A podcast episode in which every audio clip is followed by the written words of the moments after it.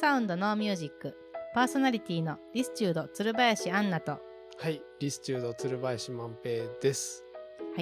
えー私たち listude はさまざまな音にあふれた世界において listen 聞くことと attitude 姿勢態度を持ち続けたいと多面体スピーカーの制作またそれにまつわる場とデザインについて考え活動しています。この番組では身の回りにあふれる音や音楽に耳を澄ませ真剣に向き合ってきた私たちがより深くより新しい視点を持って聞くことについておしゃべりしちゃおうという番組です世界はノーサウンドノーミュージックということで今回はゲストにお越しいただいておりますレゾナンスミュージックの吉本博さんをお招きしておりますよろしくお願いいたしますよろしくお願いします。こんにちは、吉本博です。はい、よろしくお願いいたしよろします。くお願いします。えー、と吉本博さんのあの簡単に、うん、えーどんなことをされているはい方かということで、ご紹介させていただきたいんですけれども、まああの肩書きとしては選曲家音楽文筆家ということで間違いないですかね。そうですね、はい。うんあのーまあ、えー主に有線での番組制作はい。だったりだ,、だったり、えーレーベル CD のレーベル運営あとはいろんなイベントコンサートの開催だったりとかコンピレーション CD の選曲監修をされたりあとはまあ音楽の、えーフリーペーパーとかのコラムや CD ライナーなど文筆などもされております。そしてあの、まあ、私たちもすごく結構出会いはいつぐらいですかね、えー、あれ、多分コンサート、丹波篠山のリズムですかね。ブルーノ・バボタうんうん、あのコンサートで最初に挨拶させてもらって、僕は一番最初に万平さんうんのうん。スピーカーうをん、見たのが、はい。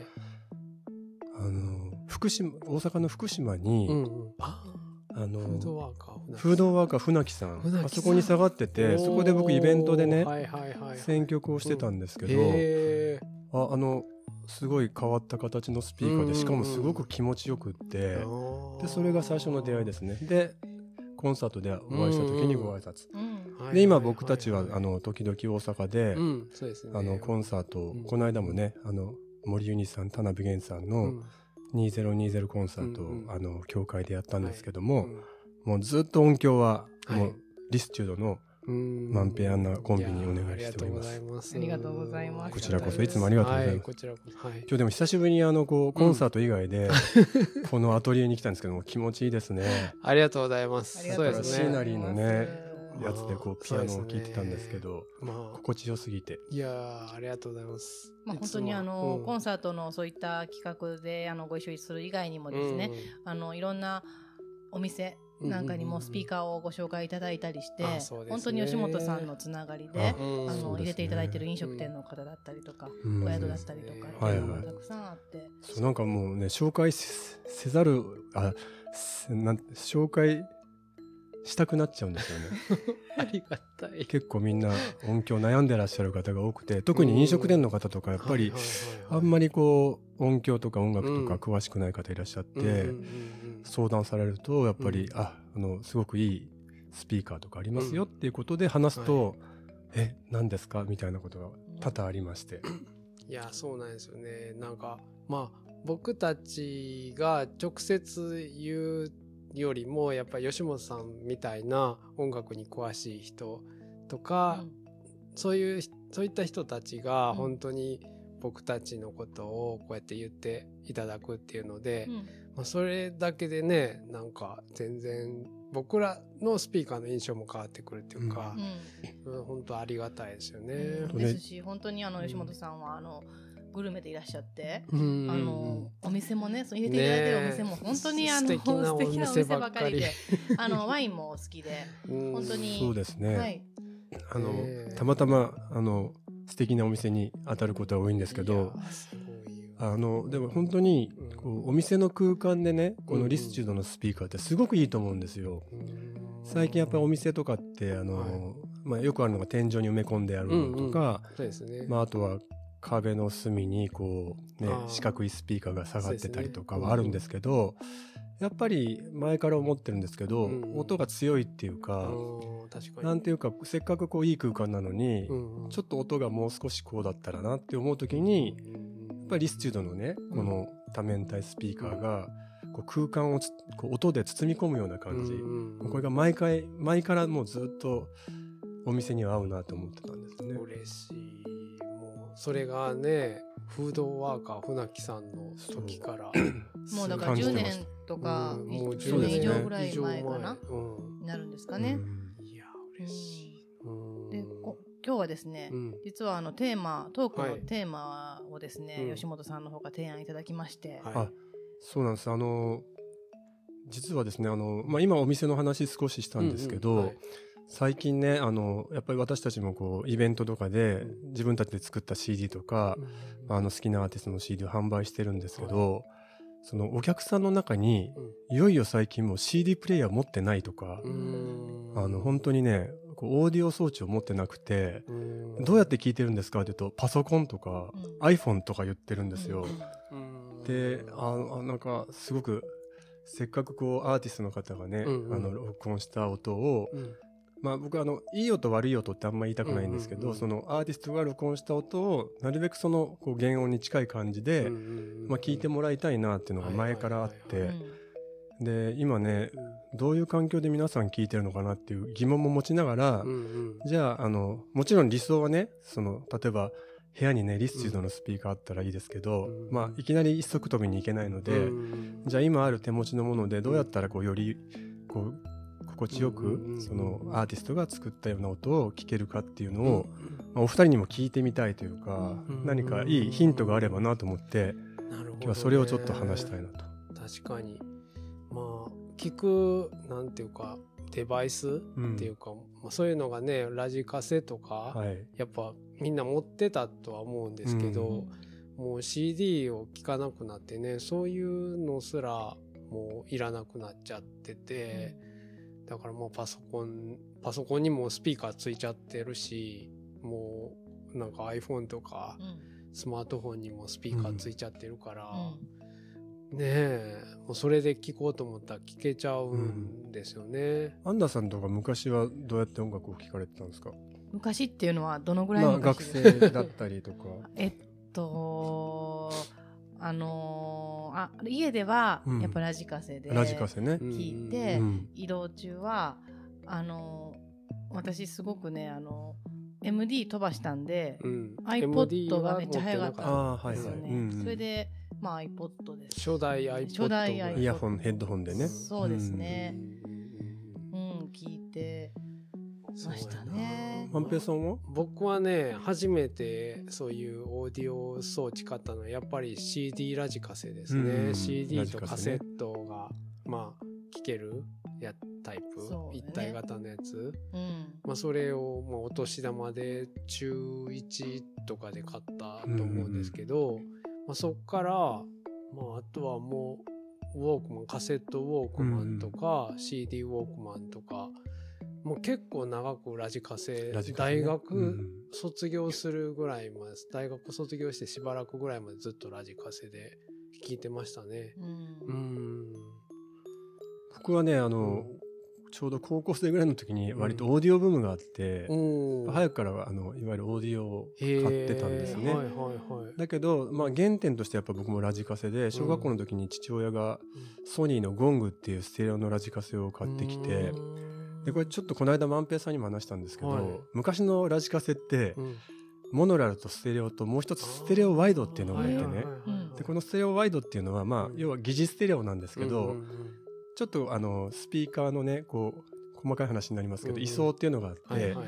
それをちょっとこう狂わせてかぶせて、うんうん。あの少し音が広がったように聞こえる。そうですね。でそれがね子供ながらにすごくこう心地よくってその時に僕多分音に包まれるっていう感覚にえー、出会ったんです、すごい。それ知らなかったです、そうですか。でまあその後にうん。家でオーディオスピーカー2本じゃなくて4本にして今自分のあの、まあ、自宅兼オフィスはうん。6個のスピーカーでうん。割と部屋のどこにいても聞けるようにしてるんですけどやっぱりねあのうん。オーディオっていうとほらんスピーカーいわゆるこう指向性の箱のねうん。スピーカーの三角形の頂点で聞くみたいなセオリーがあるでしょ、でもそれって、まあ、ある意味そのオーディオを聞くっていうことではいいんですけど、普段暮らしてる時ってほら動き回るし、うん。音がねあの、いろんなとこで聞けなきゃいけないんで、うん。その時にやっぱり僕はあの部屋のいろんなところにスピーカーが出てると、うんどこでもこう音が聞こえるっていうのが、まあ、一つ理想で。一つ理想ですよね、うん。それが。まあ、リストでもそうですよね。まあそうですね。うちのスピーカーもん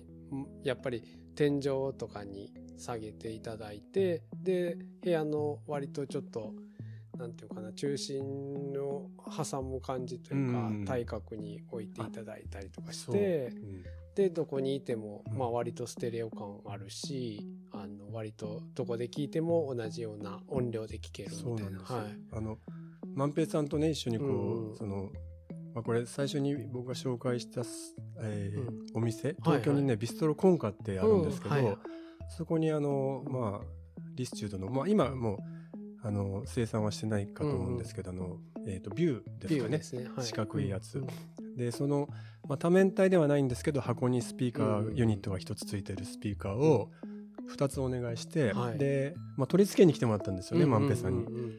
でそのコンカがね当時のコンカって L 字型のお店の形してうんて普通四角だったらね割とこう設置も簡単なんですけど万平さんがどこに設置するかなと思ったらまあ L っていう字を思い浮かべてもらって L の頭のところに一つで L の曲がるところに一つでそれを曲がるところのやつはうん。その L の短い方要はもうスピーカーを点で逆に向けるわけうんですよ。でえ？っと思ったらあこうやって壁に音を当てて反射させてうん。でしかも一つのスピーカーはあの天井からちょうどあのクーラーのむき出しのクーラーが下がってるすぐ横だったんですよね。うんもう隠れちゃうぐらい、でもあえてそこにぶつけて音を散らすっていう、うん。まあ、あれが結構僕目から鱗で、うん要はその音をこう散らしてどっから鳴ってるかわからないっていうような状態を作ったんですよね。そうですね。あれがね、うん僕やっぱりなんか自分の結構リストゥード原点、うん。でそれ多分自分の家でもね、うんうん応用ができるんですよ。まあそうですね。うんスピーカーをねこう2つうん普通に壁の,、うんうんうん。あの四角い壁があったらうん。その、えー、と片側にね普うんうんうんうん。通スピーカー置きますよね、うん。でもさっき万平さん言われたように、うん。万平さんって絶対部屋の対角に置くんですよ、うんうんうん。でそこで例えばスピーカーの向きをね、うん壁の方に向けてうんうん。音をこう反射させる、はいはいはい。これってねすごい実はそうですねねそういう使い方なんていうかな BGM とかにはね、うん。すごいぴったりいいでですすよね。よねうんうん。そう。だから僕本当どこから聞こえてくるか分かんないように鳴らすっていうのが一つこうそう家ですね。気持ちよく音楽を接するかっていうのはねうんそのうん。オーディオで聞く話とは全く別の話ですけどそうですね。それ万平さんから僕学びなんました。かねそう僕それをね最初に体験したのがあのやっぱすごい昔で大学卒業してすぐぐらいやったかな。なんか大阪のうん。南船場にね、コズミックワンダーっていうあのブランドのうん。ショップがあったんですよ。でそこが本当にまあ真っ白な空間で、うんスピーカーがどこにあるかわからないけど、なんかこう全部に聞こえてる。うんたんですよ。で、スピーカー探してたら、それは本当になんかね、うん棚の中のなんかこう見えないところで上向けてたかなで鳴らしてて、うんで、それで、あ、こういう風にやるのあるんかっつって、うん。まあそれはだから僕のオリジナルじゃなくて、そういうの万平さんも体験があって見て、うん。でそれに気づいたわけですよね。だから僕も万平さんがやってたことで気づいてうん。でうんその時だったかな万平さんがうん。間接照明をイメージしてくださいって言ったんですよ。うんでもその時にもむちゃくちゃ腑に落ちて音ってやっぱりこうねいかにまっすぐ耳に届くかみたいな発想しかなかったんですけどやっぱり間接照明みたいにすると音も壁に当たって跳ね返ってきてね。どっから鳴ってるか。うんうんでさっきね上に向けてるっていう話で僕も思いついたんですけど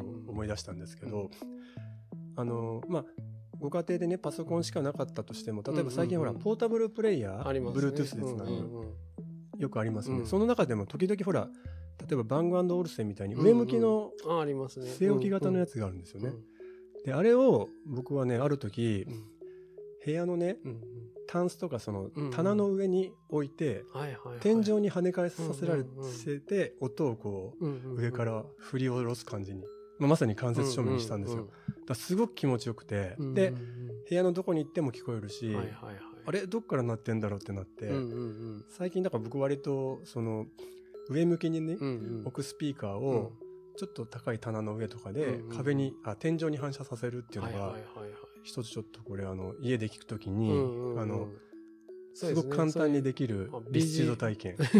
まあまあそうですねそのなんていうか生活の中でこうずっとこう心地よく流す感じで聞きたい時とかは、うん結構そういうそういう聞き方が好きな人はい。はおすすめですね。いいですよね。そうそうそう。だからら、あの、意外とパソコンだけでもうんうん、ちょっとプラス、そういう、まあ、Bluetooth のスピーカーを一つ置くだけでも、はいはいはい。で、そのスピーカーの置く場所とか向き、うん。うんうんでもすごくこうね、そうですね。豊かに聞けるのかなと。確かに。なんかやっぱあの直接聞くとしんどいうん。スピーカーとかは、うん。ちょっと跳ね返して壁とかに向けてちょっと離したところで聞くと割といい感じになるかもしれないですね。ううんん。ね間接照明っていうのを聞いたときにね、うん。スーッとこう、理解できましたね。うん。リスチュードのこの音のうんうんうん。秘密を。でもこうあの、まあ、やっぱりこう移動してる間に、うん。まあ、家の中でうんですけど、あのどこでも聞けるとなったら、うん。やっぱりイヤホンとかヘッドホンとか、うん。まあ、今その Bluetooth でもう線がいらないね、うん。ヘッドホンとかありますから、うん。聞かれてる方いるんじゃないかなと思うんですけど、うんあの私私最近イヤホンをちょっと買ったんですね。うんそれで聞き始めたんですけど、うん。あのーイヤホンで聞きたい音楽と、うん。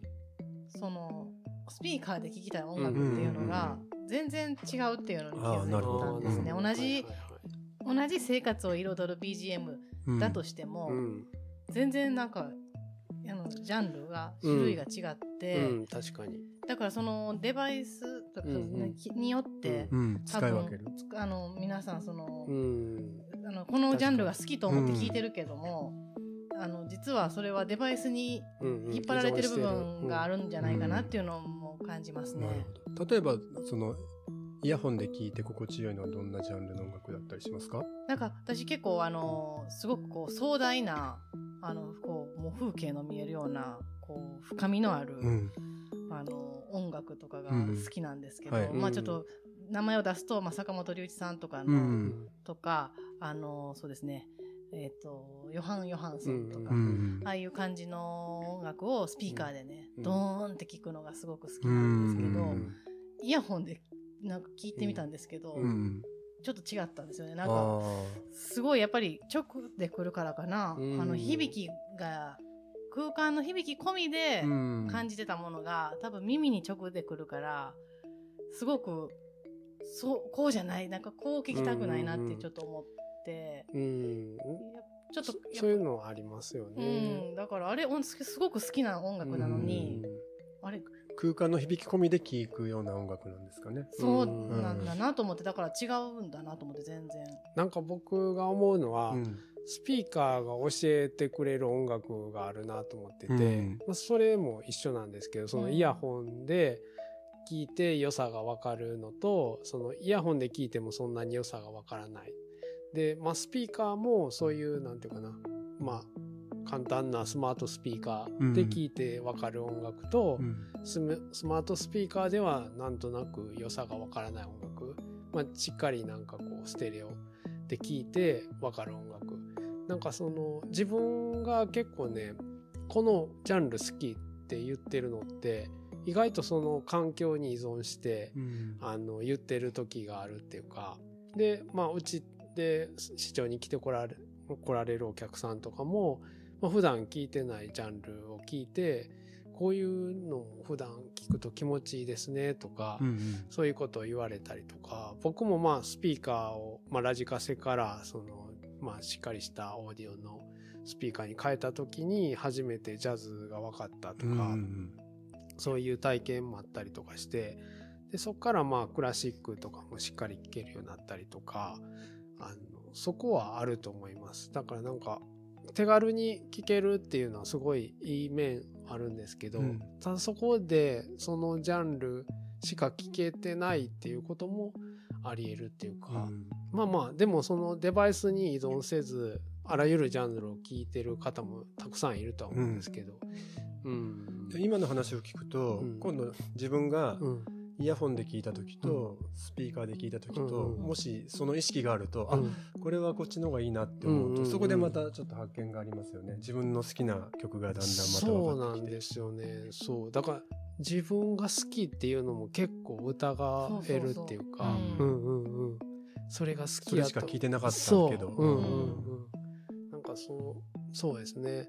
なんか僕思い出したのはあの僕大学生の時それこそ電子音楽とか実験的な音楽を、うんうんまあヘッドホンとか、はい。まあ、ラジカセでも聞いてんラジカセだとちょっと分かれへんかったから割とヘッドホンで聞いてたんですけどなんかまあちゃんとしたオーディオをと、まあ、うちのスピーカーとか作るようにななってそれでまああの聞くようになってやっぱその当時聞いてたものと今僕らそのそれこそユニさんゲンさんとかうん。の音楽とかきすすごい好きで聞いてますけど、そそういう遍歴みたいなものってやっぱりその当時のき環境によってすごい変わっていってんなって思いますね、自分でも。やっぱり自分の音楽を聴く体験を積み重ねていって、うんうんうん。よりこういろいろなそうそうそうそう。スピーカーだったりうんうん。イヤホンだったりなんかその、そういう変換遍歴うん。もすごい楽しうん。いかなって。うんうん。そうそのユニさんとねゲンさんの2020のね、うんうんうん。音楽あれ山ビコホールで、うんうん。まあ、リスチュードのスピーカーも使いながら撮ってるじゃないですか、でそれをまあ、うんイヤホンでも聞いたんですけど、うん。ある時やっぱスピーカーで聞いた時うんうん。にすごいこの臨場感、もう本当に山ビコホールにいる感じがあったんですよ。そうなんですよねあれ。うなんかねそれがこの間、うんてんあえっと島の内協会で、うんうんやっぱりリスチュのスピーカーで再現した時にすごいこう近しい感じを感じたんですそうですね。臨場感としか言いようがないですね、うんうん。気配みたいなね。そうなんですよ。なんかたっぷり空気を使って撮ってる音っていうか、うん。そうね空気の振動までちゃんとこそうそうそうそこの、うん、なんか楽器から直接ね、うん。プラグインで撮ったわけじゃなくてちゃんと一回空中に放たれてそれが録音されてるって感じがすごいありますよね。そうですね。なんかそういう気持ちよさうん。やっぱイヤホンだとちょっと不自然な感じうん。になっちゃう、まあ不自然ではないとは思うんですけど、やっぱその本当に空気を通してね。聞く音とうん。違うまあねだからジャンルだけの話じゃなくてうん。最近ほらあの割とレコードがねまたうん。見直されてて、レコードってほらあの、うん。スピーカーで聞くと、ちょっと音を聞くするとあのねうん。背景にあるあの無音のところもちゃんとこうはいはいはいはい。パチパチとかノイズパチパチもあるけど、そのなんかこううん。本当に臨場感まで聞こえてくるから、あれやっぱ CD ではない体験だし、うん。なるほどね、うん。はいはい。まあそうですねそれこそアナログなんであのまあそれが録音の環境にあった音なのか、そのほん針がその物理的にこううんって出てる音なんでそのデジタル的なところじゃないうんノイズなのかはちょっと分かれへんけど、まあそこはでも魅力としてそうですねありますよね。やっぱりうんうんうんうんうん。確かに。ちょっとさっきほなあの出て思い出したんですけど、うん。ほら例えば40年代とかの古いジャズなんかをね、はいはいはい。それは例えばですけど、うんうん。こうポータブルのモノラルのラジオで聞いたりした方がうん。味があって聞こえることもあるからやっぱりああそうですね。ね。そうそう。だから一概に言えなくて確かに音源にもあったその装置があるだろうしそうですね。いろいろですね。この前あの吉本さんと、うん。あの多治見の桃草で、はいはい。そのなんあの音音楽を聴く会、はい。あの安藤正信さんと岡本久志さんのトークでい。ろいろ聞きましたけど、あれもうん。あそこのスピーカー JBL の4333っていう、まあ、古いスピーカー70年代80年代ぐらいの、うん。で、まあ、古い音源ジャズとかロックとか聞きましたけど、うん。めっちゃ良かったうんんですよ、ただ2000年代入ったうんエレクトロニカを聞いたはいはい。ら全然ならなくて、うん僕まあそんなことは言えないですけど 安藤さんには。聞いてるかもしれません けどもちょっと違うなと思いながらだからなんかそういうさっきおっしゃった40年代の音源をうん。聞くデバイス、うん。それもまあやっぱ50年代とか古いスピーカーで聞いたらやっぱすごいいいんですよね、あれ、うん。その時のねうん。技術が合ってるんですよね。そう録音の技術と再生の技術が合ってるから、やっぱりそうそうそあのアナログレコヴィンテージの、うん。特にオリジナルのレコードとかを聞くときはやっぱりそのヴィンテージのオーディオで聞くと本当にういいなって思いますね。そすね。それってその当時のうん。やっぱ再生がそうだったから、うんうんうん。みんなみんなが持ってる機器がね、うん。それに合わせてうん作られてたいやほんとそうなんですよ、だからそれベストにそこでベストに聞こえるように。いやだからねそれ逆に言ったら今はうん。最後イヤホンあのあれ iPhone のあのスピーカーで聞いてるんですってそのマスタリング。売れ売れる曲をね。だからもうそれはね。iPhone で再生されることを想定してそこでのチェックもしてるってあことそこがむしろ一番聞こえるぐらいの感じ。いやだからそれがねほんまそれでいいんかって僕は思ってて。だ僕はねだから当時やっぱりその年代年代ごとに最高のスピーカーで音調整してると思うんですよ、だからなんかそこは妥協なしやと思うんですよ。だなんで今のスピーカーでそんなに音良くないっていうのはしょうがないうん。と思うんですけど、ただ今の最低のデバイスで音調整してるってところに僕は不満がある。うん。まあ、最低っていうか、まあ、い今のなんていうの基準？がうん。iPhone のスピーカーっていうところに対してうん。なんかそこはなんか全然ちゃうやろって思いながら。まあでもそれしょうがないんですけど、うん。僕が文句ここで言ったところで何にも変わんないですけいやでもその聞く側も作る側もね、うん。意識一つで。ど。、うん。あそう意識ですよね、うん。だからさっきのねアンナさんの話を聞いたら、うん。自分もあなるほどイヤホンとスピーカーで聞くうん違う音楽があるんだなっていうふうに意識してまた聞くと、うん。そこからまた聞き方も、うん。あのいろいろ参考になるし、やっぱりいろいろと聞く体験を積むっていうのがすごく大事かなと思いましたね。そうですね。うん。いやそうなんですよね。僕そう聞く体験がなんかその音楽家の励みにもなると思っててこっちの聞く側が多様性を持てるっていうか、そこでやっぱ音楽家もいろいろなんていうか実験もできるし、例えばその2 2020のあの空気をたっぷり使って撮る音楽であったりとかそういうことってやっぱ iPhone のスピーカーでは多分無理なんですよそういうやったとこころで。の臨場感はねなかなか再現は難しいですよね。うんだからこ聞く側のまあなんやろないろんな幅うんもちろんそのイヤホンでねイヤホンとかいあの iPhone のスピーカーで聞くのもありつつも、うんいろんな環境で聞けるうんことをなんか持ててることがなんかいろいろ音楽にも貢献できるっていうか、うん。今の音楽ミュージシャンとかにも。なんかそういうのがそれがなんか未来につながっていくような気はするんですけど、うん。だからその最初のねテーマにもあったように、今うん。もしパソコンとかでうんうんうん。しか音楽を聴けてなかったら、うんぜひそのねイヤホンでもいいですしうんその Bluetooth のね、うんうんうんポータブルスピーカーでもいいです。し、そういうのを買って聞いて、うんでそれをまたいろいろ自分なりに工夫して置き方とかを変えて聞いたりしながら、うんまあいつかうん。うんリスチュードのね スピーカーとかで部屋で。まあまあまあ例えばね源さん、あの田辺源さんのね、スタジジオに行って、あのスタジオの上リビングじゃないオですか、あそこにこうリスチュードのスピーカー2つ対角にね、はい。まああそこがね本当にこううん窓とか開いてたらね外の声と混ざって理想的なこう音の聞こえ方でで僕よく言うんですけど万平さんにもねあの音を聞くっていうよりは音を感じてたいんですよ、あの暮らしの中ではね、でそれはそのリスチュードっていうその聞く態度っていうこととは矛盾してなくて、やっぱ聞く態度っていうのはどういうふうに聞きたいかっていう気持ちですよね。うんでそういうちゃんと態度を持った上で、うん。あの生活の中では感じるっていうのがもう理想かなと思って。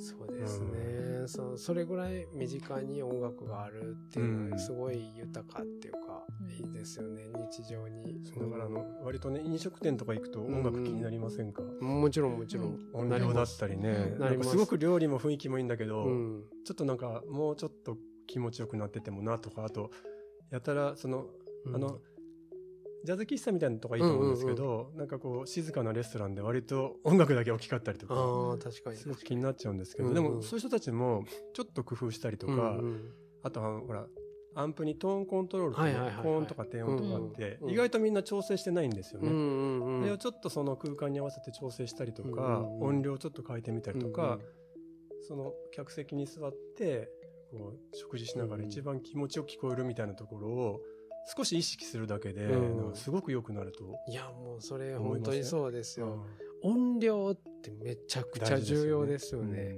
ただ音量が一番難しいと思うんですよ、うん。もう僕も PA してるからね。PA って言ったらもう音量うん。の問題っていうか音量のセンスやと思うんですよ、うん。そそこでその空間でどのぐらいの音が一番なんていうかな調和してるかそこで小さすぎずでか大き,、うん大きすぎず、まあ、だから視聴とかもねアンナさんもお客さんにここで音楽聴かせることあるけど、うん。聞いてもらうことあるけど、うん。音量が一番難しいよね。難しいですね。うんなんかもう、その、やっぱりこう、どうだって聞かせたい気持ちがあるから、うん。ちょっと大きくしちゃいがちなんですよね。よく聞こえるじゃないですか、音が、うんうん。あのスピーカーがね。うん。だけどう、んねそれはだからその、ね。そのその人の様子見て。そうそう、様子でまあ。その曲にもよりうんますし、うん。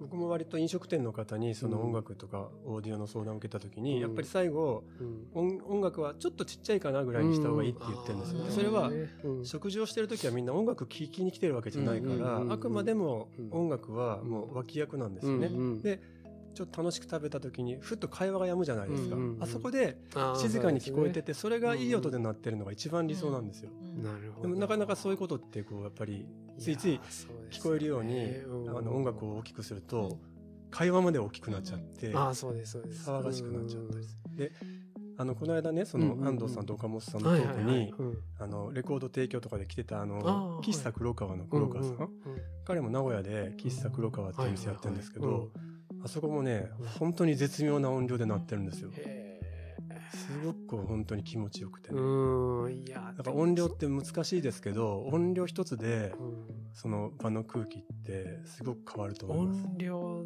でセンス感じますよね、本当に。でも、言ったら、ボリュームコントロールって、その、ねつまみ一つでうん。できることだから、うん。そうそうそう。な誰でもやっぱり簡単に、う。ん本当にできる一つのねいや。そうなんですよ、本当に。本当音量？あと音質？高音とか低音とか、うん。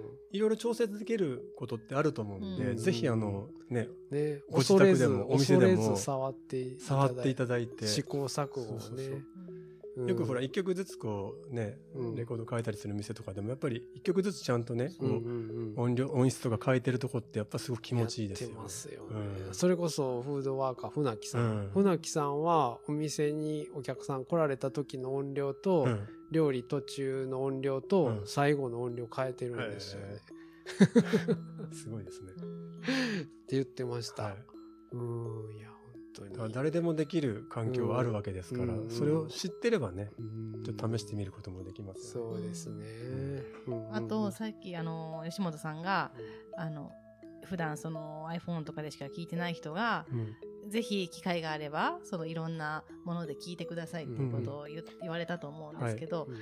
ただ、ここでちょっと注意してほしいのが、あのーもうやっぱそれで聞き聞いて好きだと思ってる音源うん。あるじゃないですか、うん。私これ大好きって、はいはいはいはい。はいそれをあのそそれはその環境で一番なる音源の可能性があって、うん。いくらそれをいいあのデバイスでうん。聞いてもうん。全然変化がない時があるんですよね。はいはい私はあの万平さんと初めて知り合って、うん。あのスピーカーを作ってて、うん。家がねいい音してるからうん。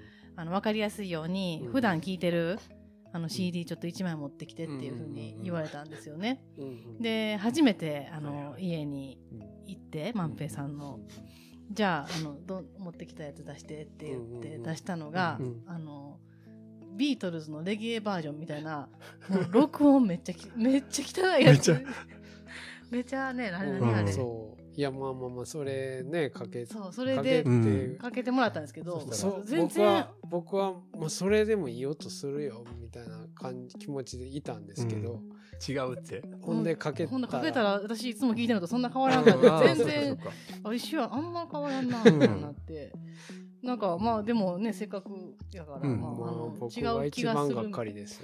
そうそうそう。でもあの持ってきたアンナさんの言いたいのは、うん。要は、えっとね、いろんなアドバイスはあるけど、やってみて、うん。それがあのいい方向に行くかどうかは分からないそうですそうです。それで、うん。全部大事なのは自分の好みかどうかでしょ、そう。だから、うんあこれはやっぱり iPhone, あ、えっと iPhone がいいなと思ったらそれでいいわけですし、とか例えばなんかそのあれ？別にいい音で聞いあのいい環境でうんうん。聞いても、あれあんま変わらないやんって多分思う人がっかりそれでがっかりしたりとか、うん。ってことは別にあの普段の環境でいいんじゃんってな,、うん。なる人いると思うんですけど、そうじゃなくって、うん。あのぜひ音のいいうん。音源をうん。探してほしいんですあよ。ういうことめっちゃ変化する音楽あのうん。そのすごいな鳴る音があるんですよね。うん。でそれはぜひその吉本さんがねいつもこう選曲されてる音楽とかうん。が本当に、これ面白いことを思い出しました。いいですか、はい、あのねうん。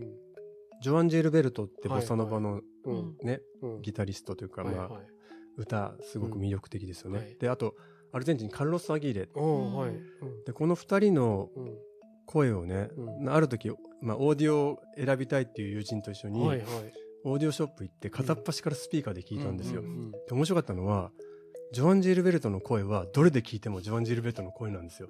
でカルロス・アギーレうんは聞くスピーカーによって若々しくなったりちょっと少し落ち着きが出たりとか、うん。もうすごい七変化なんですよ、ちょっと驚いてうんもうジョアン・ジェルベルトはどれで聞いてもジョアン・ジェルベルト。ちょっと今の話少しだから変わる変わる音源で聞くあそうそう。とその違いが分かるってことですね、うん。だからジョアン・ジェルベルトだったらもしかしたら iPhone でもそう、うん。一緒かもスしれない。テレオでも確かに。リスチューでもジョアン・ジェルベルトやなで終わるかもしれない、う。んうん。それ僕僕調べですよ。僕の体験だから。うんでも本当にあるなと思ってて、だからたまにねそのごご視聴に来られる方もでも、うん。普段聞いてる音源持ってこられる方がいらっしゃって、あれ？あんまり変わらんなっていうリアクションの方もいらっしゃると、はいはいこっちとしては、うん。それやからやねん今日なっていうのがあるんですよね。そうかそうか、うん。うんうんうんうんそれやからだからもうちょっとこ,、こっちの方聞いてほしいなみたいなのはあるんですよね。まあね、うん。うんうんうん、そう。それもいろいろ要素が多いから難しいですね。難しい難しい。はい、うん。うんなのでね、うん。そこは、はい。うんみんな求めてほしいですね。うん。いい音って言えばいやいい音っていうのは。でもその吉本さんがいい音っていう言い方があんまり好きじゃないっていうふうには言われてたんですけどまあも、そうそういい悪いっていうのはまあ好みもあるから、うん。まあ、僕はそのアーティストが録音した音をいかにこうねうん。そのうん。まあ原音に近い音で聞いてもらうかっていうのが一つ、うん。あの自分としてはいいことじゃないかなと思ってますけどね。そうですね、それにつきますね、そうですね。はい。ということで、うん。えっと時間あっという間がですね。そろあっという間ですね。40分近く。40あもう分弱。あもうそんなにあ、はい。そうですね。本当ですね。ではまたちょっとまた続きは。あそうだ。あはい。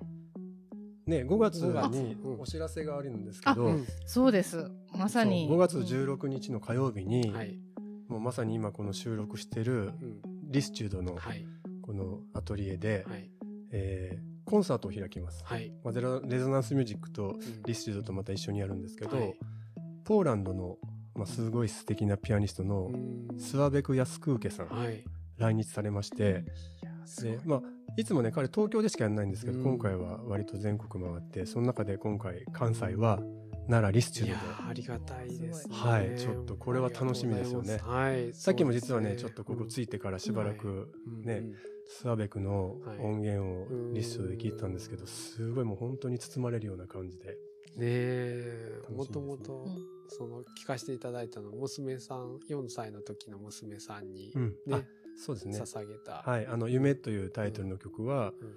その娘が4歳の時にうん。こう眠り寝る時にね聴く音楽をって言って作ったのが、まあ、432Hz っていううん。宇宙の周波数って言われる周波数で録音しそうですね。調律したピアノで録音したやつを一さっき聞般いた的には442とか3ぐらい。最近そうですよね。1とか、ううん。んうん、そんな感じ、うん。